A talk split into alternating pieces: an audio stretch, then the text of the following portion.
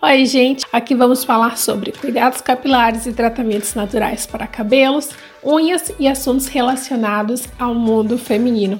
Eu sou Adriana Miranda, idealizadora e criadora do projeto SOS Cabelos Cronograma Capilar Completo e Personalizado, que é o programa que ensina tudo sobre cronograma capilar de acordo com a necessidade real do seu cabelo e que te ensina como ter cabelos fortes e saudáveis naturalmente.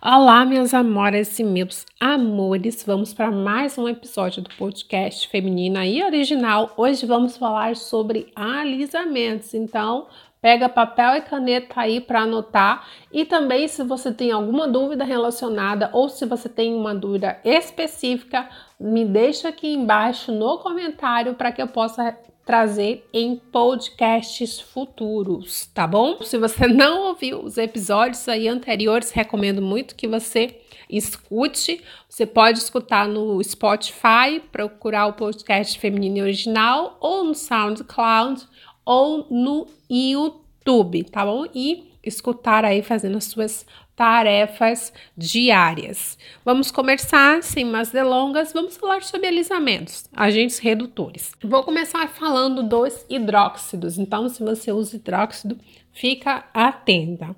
Bom, quais são os hidróxidos? Eles podem ser de sódio, de lítio, potássio, guanidina. Para quem que é recomendado o hidróxido? Por que, que eu falo isso? Porque eu sempre digo, gente, escolham se você quer usar química, escolha o tipo ideal para o seu cabelo, porque tem muita gente que escolhe a química que não é indicada pelo cabelo e acaba dando muito ruim e depois a pessoa não consegue mais recuperar o cabelo e fica aí num looping eterno e a pessoa fica tentando recuperar o cabelo, o cabelo cai, quebra, ela continua dando química, continua insistindo na química errada. Então, não seja essa pessoa.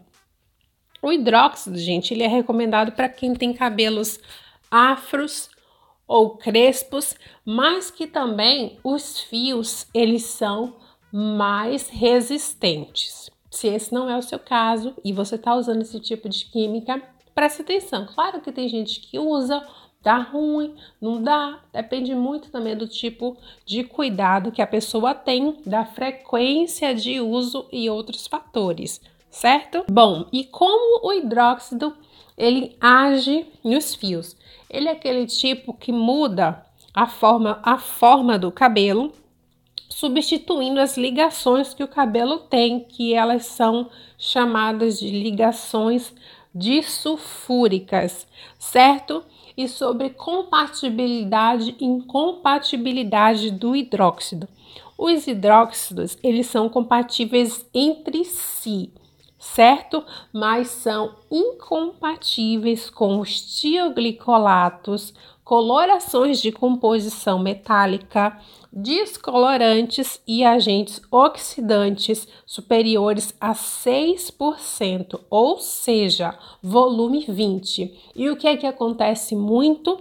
Da pessoa utilizar hidróxido, muitas vezes usa tintura no mesmo dia ou espera alguns dias e usa depois acaba tendo essa incompatibilidade aí, às vezes dá corte químico na hora, às vezes não, passa uma semana, passa duas, cabelo começa a ficar estranho, começa a ficar mais fino, começa a quebrar, e aí coisas boas não acontecem com químicas incompatíveis entre si e os nossos cabelos. E qual é a, o tipo de neutralização do hidróxido? Bom, é a água. Calma, deixa eu contar. Tem o shampoo neutralizante, né? Ou o chamado aí regularizador ou neutralizador de pH. Lembrando que o hidróxido ele não deve ser aquecido, tá bom? E esse hidrox, oh, e esse neutralizante também, ele é usado para indicar se ainda tem a presença do hidróxido no cabelo. Por isso que tem que esperar a coloração, a coloraçãozinha lá da espuma e tal para saber se o produto foi retirado completamente aí do cabelo. Bom, agora vamos falar sobre tioglicolato, tá bom? Tem vários tipos de tioglicolatos, assim como vários tipos, como eu mencionei, dos hidróxidos, tá bom? Tioglicolato tem de amônio, etalolamina ou arginina. E para quem é recomendado? Para quem tem cabelos ondulados, menos resistentes. E como é que ele age nos fios? Bom, esse ele é um agente redutor e ele quebra as ligações disulfúricas, é, desorganizando as cadeias de queratina do cabelo. Então, o que, que acontece? Depois de uma ação mecânica, essas cadeias elas são reconstruídas e neutralizadas naquela forma, diferente do hidróxido que muda a forma do cabelo. Lembra? Bom, e eles são compatíveis e incompatíveis com o quê? Eles são compatíveis entre si também, né?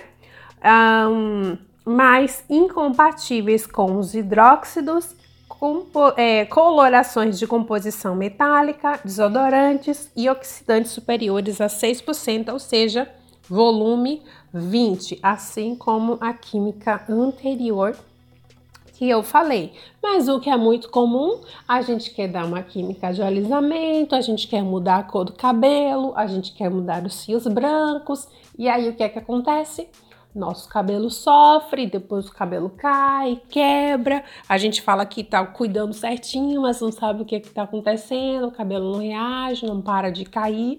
E olha aí um dos motivos, sem contar os motivos que eu falei no podcast 2, os tipos de queda mais comuns de cabelo, tá? E para neutralizar o esse tipo de química, tá? A redução do, do pH, né, que é do peróxido do, do hidrogênio, é com um produto separado, tá?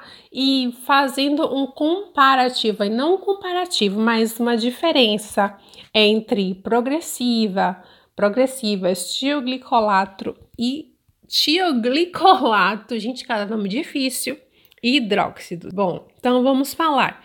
Bom, na progressiva, o mecanismo de ação acontece o que? Uma redução do pH tem uma modificação na queratina aí, né, dos fios, não completamente, mas o que acontece enfraquece o fio, tá bom? Então não adianta a gente se iludir achando que a progressiva é fraquinha, não vai dar nada no cabelo, porque dá sim. A gente tem que fazer as coisas com consciência, tá bom? No tioglicolato, o que, que acontece? O pH é aumentado para que né, ele consiga aí que as cadeias de queratina se reorganize e alise o fio, tá bom? Então, nesse tipo de alisamento, a queratina natural do nosso cabelo é destruída, tá bom? Para poder o cabelo ser alisado. E é um, esse é um tipo de alisamento alcalino, tá bom? E a proteína do nosso cabelo não se regenera nem utilizando é, progressiva e nem utilizando tioglicolato. Bom, é isso o que eu tinha para falar para vocês hoje. Espero que tenha sido úteis essas informações, tá? Independente de você usar um tipo de química ou outra, é importante saber para você saber como cuidar. Por isso, em um próximo podcast, vamos falar sobre a importância de regular o pH do cabelo. É por isso que no projeto SOS Cabelos eu falo que uma das coisas mais importantes é a gente saber como regular o pH do cabelo, principalmente porque cada química tem lá o seu pH, umas diminuem, outras aumentam. Então a gente precisa saber se a gente precisa aumentar, se a gente precisa diminuir de acordo com os tipos de produtos que a gente utiliza no cabelo. Então, não adianta ficar só usando receitinha, fazendo misturinhas, testando os produtinhos, se a gente não sabe o pH daquele produto que a gente está colocando no cabelo para saber se vai ser realmente bom para a gente ou não, tá bom? Então, espero encontrar você aqui no nosso próximo podcast, que vai ser de suma importância, tá? Um, espero que você tenha gostado, que você compartilhe. Um, também você já está sabendo que pode me ouvir nos aplicativos como o Spotify, SoundCloud e também escutar o nosso podcast através do YouTube. Se você estiver me ouvindo através do YouTube, não esqueça de deixar o seu like, compartilhar.